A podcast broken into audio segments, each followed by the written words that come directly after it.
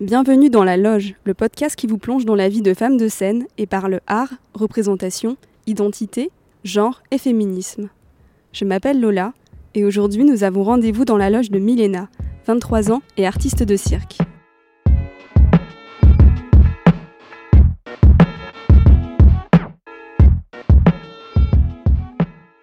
Milena, est-ce que tu peux me présenter ta loge pour commencer? Euh, Oui, alors, euh, ma loge aujourd'hui, c'est euh, l'Académie Fratellini.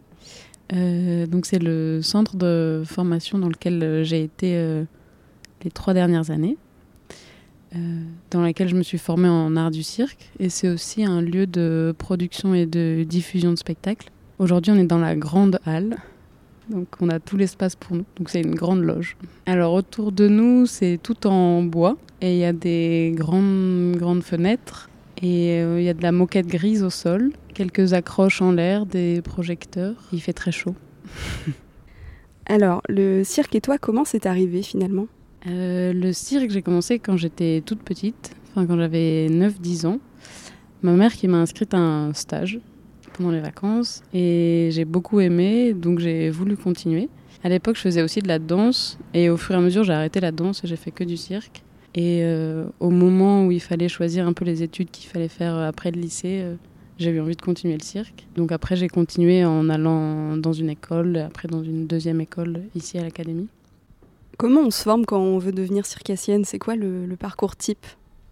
Ce qui est bien avec le cirque, c'est qu'il n'y a pas de parcours type. c'est que c'est assez libre, on peut très très bien se former, avoir une, une formation très solide euh, sans passer par des écoles. Maintenant, c'est très institutionnalisé quand même. Il y a des écoles amateurs qui appartiennent à une fédération. Il y a des écoles euh, professionnelles qui délivrent des diplômes. Et il y a des centres de formation euh, supérieurs qui délivrent aussi des diplômes. Donc on peut être diplômé en art du cirque maintenant. Euh, donc c'est vraiment très académique. On peut faire euh, deux années d'école préparatoire comme j'ai fait, et ensuite trois ans en école supérieure, ou bien juste une école préparatoire ou juste une supérieure. Tout est un peu possible.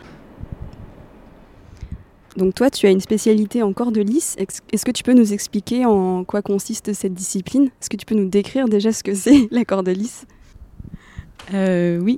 Alors oui, moi je fais de la corde lisse. Euh, donc c'est une longue corde, souvent de 10 mètres ou de 8 mètres, qui est suspendue euh, à une accroche au plafond, donc en l'air. Et euh, donc la corde est suspendue de manière verticale et elle touche le sol. Souvent elle est en coton, elle est tressée en coton. Il y a une, à l'intérieur, il y a une, ce qu'on appelle une âme. Donc c'est simplement des fils de coton et autour c'est tressé pour former une gaine.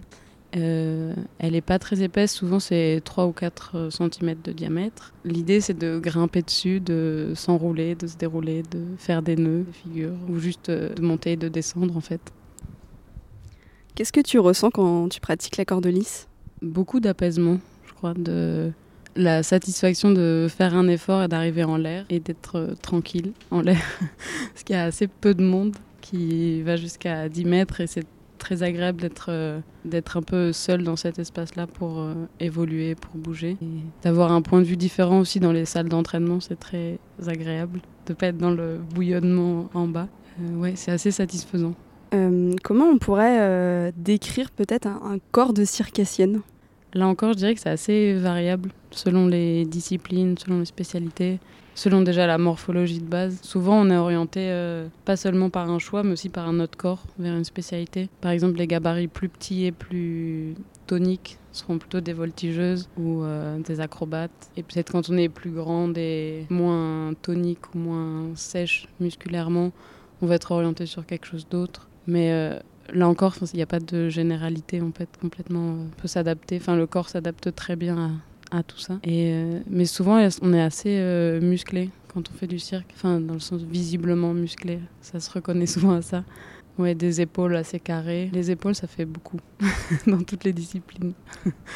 à quoi il ressemble ton entraînement quotidien? Souvent, ça commence par euh, un peu de yoga, enfin du yoga à ma sauce, quoi, un peu des étirements, du mouvement doux, et après par une, des séries d'abdos et de muscles profonds en échauffement. Après, quelque chose d'un peu plus dynamique, une petite course ou de la corde à sauter, même des fois, quand j'ai le courage. Et après, des exercices un peu plus ouais, dynamiques, un peu d'acrobatie au sol, euh, pour après passer à la corde. Et tu t'entraînes à quelle fréquence? Tous les jours Plusieurs heures peut-être? Pendant ma formation, je m'entraînais tous les jours. Vraiment, c'était 8h, 17h tous les jours. Mais moi, j'ai fini la formation il y a un an. Et cette année, j'ai un peu décroché de cette routine je me suis laissé l'espace de, de, me reposer parce que physiquement c'était très dur, cinq années de formation. Et donc maintenant j'y vais beaucoup plus tranquillement. J'attends d'avoir envie de m'entraîner et j'ai un peu ce luxe-là. Du coup c'est plus euh, quelques fois par mois où vraiment je fais un entraînement intense. Et, euh, et je le fais pas que en corde. J'ai fait pas mal d'escalade cette année ou de randonnées un peu longues. Donc j'essaie d'alterner aussi les, les entraînements.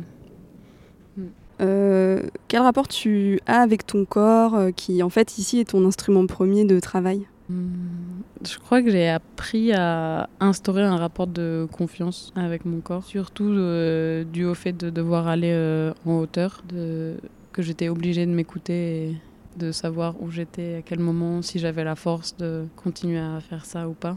Et donc oui, c'est comme comme une amie qui, qui apprend à avoir confiance, du coup qui prend de la force et qui c'est comme un accompagnement mutuel. Mais c'est venu euh, avec les années. Au début, c'était pas du tout ça. J'étais plutôt sourde à ce que me disait mon corps et puis j'y allais. Et maintenant beaucoup moins. Et c'est plus agréable de tout faire en fait.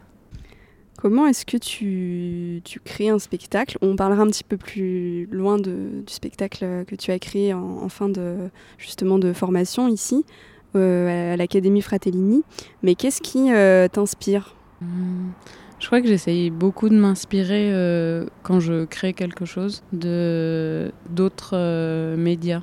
Enfin de, que moi j'appelle médias de la musique ou des, des expos photos ou de films et de voir comment ça peut comment ça me résonne dans mon corps et comment après je peux le remettre en jeu autrement mais vers la même chose. Ouais, les films, il y en a.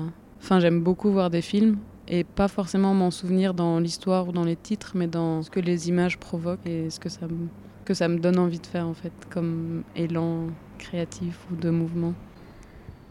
Alors, on va parler maintenant de, du spectacle. Donc, euh, Une femme sur son canapé. Donc, c'est un solo de 7 minutes qu'on peut d'ailleurs retrouver sur ta chaîne YouTube, dont on indiquera le lien avec la diffusion de cette émission.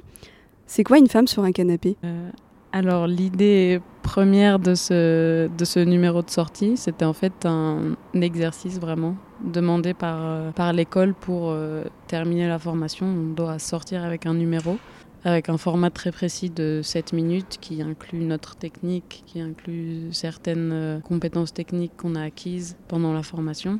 Donc c'est vraiment une commande précise qu'on a eue. Donc c'est assez parfois limitant dans la création, ces contraintes, et à la fois parfois c'est agréable d'en avoir. Et, hum, donc c'est venu d'un comme d'un blackout que j'avais quand on m'a proposé, enfin quand on m'a dit qu'il fallait faire ça, où euh, je savais pas par où commencer ou quel chemin prendre. Je savais qu'il fallait qu'il y ait la corde et j'avais pas envie qu'il y ait seulement la corde sur scène. Et j'étais souvent assise en train d'écrire, de réfléchir et tout ça.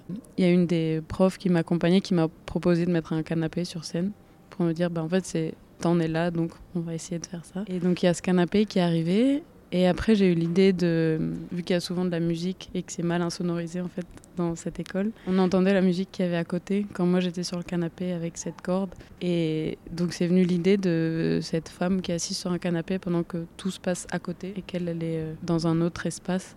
Et donc je suis restée avec cette idée de d'être cette femme sur un canapé qui finit par faire de la corde et par revenir au canapé euh, quand même.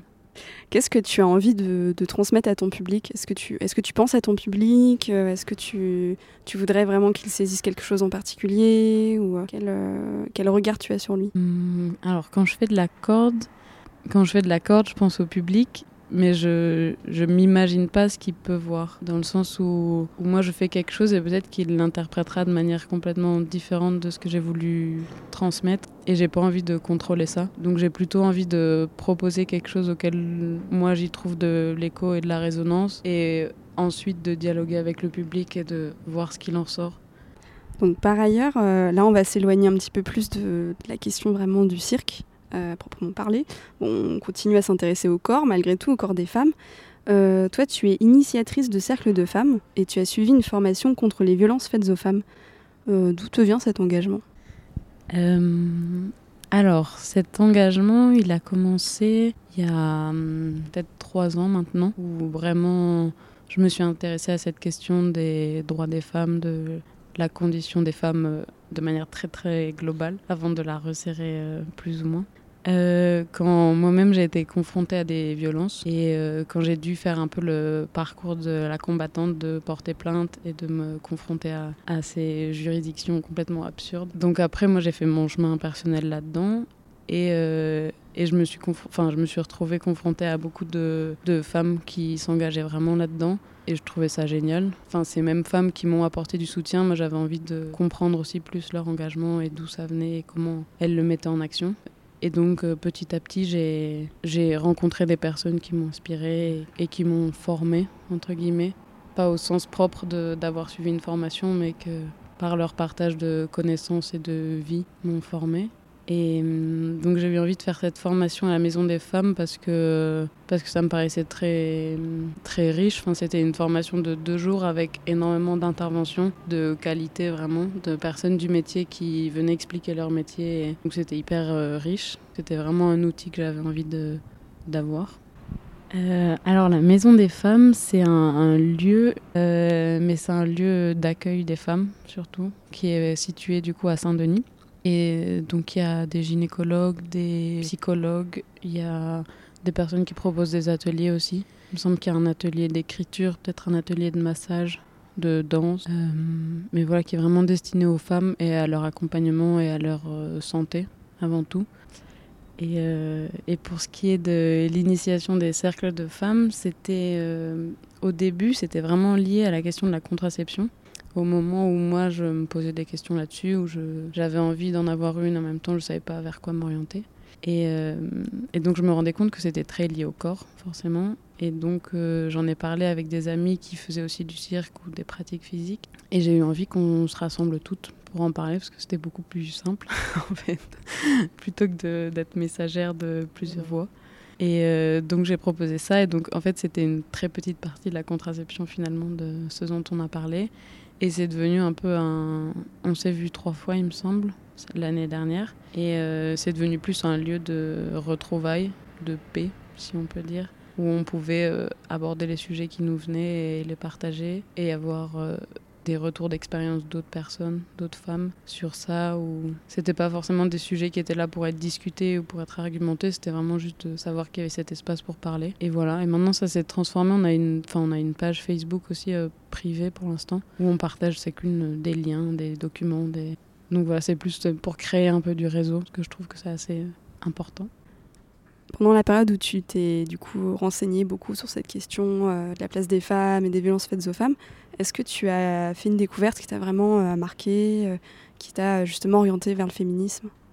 Alors oui, j'ai fait plusieurs découvertes forcément de livres, de documentaires, de beaucoup de sites internet, énormément. Mais il y a un livre que j'ai retrouvé qui était dans la librairie de ma mère, sur lequel je suis tombée, qui s'appelle Femmes qui courent avec les loups de Clarissa Pinkola Estes et qui étonnamment se présente pas comme un livre sur le féminisme ou comme ça, mais qui parle beaucoup du, pouvoir des femmes et de la force intérieure qu'elles peuvent avoir à travers des contes et de la femme archétypale. Moi, j'y ai trouvé beaucoup de ressources, pas directement dans la mise en pratique ou en action, mais dans euh, l'imaginaire que ça peut créer de savoir qu'on porte cette force-là en nous. Et je l'ai relu plusieurs fois et à chaque fois j'y trouve des messages différents ou des inspirations. Est-ce que ça, euh, cette idée justement de la force euh, de la femme et du corps féminin, c'est quelque chose que tu aurais envie peut-être de, comment dire, euh, de, de, transmettre dans tes spectacles?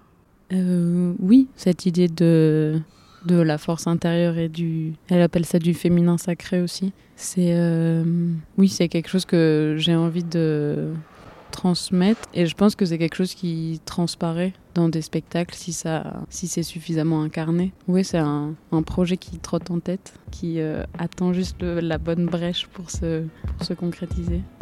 Mm. C'était le 17e épisode de Dans la Loge. Merci de nous avoir écoutés. On se retrouve le 31 octobre pour le prochain épisode. À très vite dans la Loge.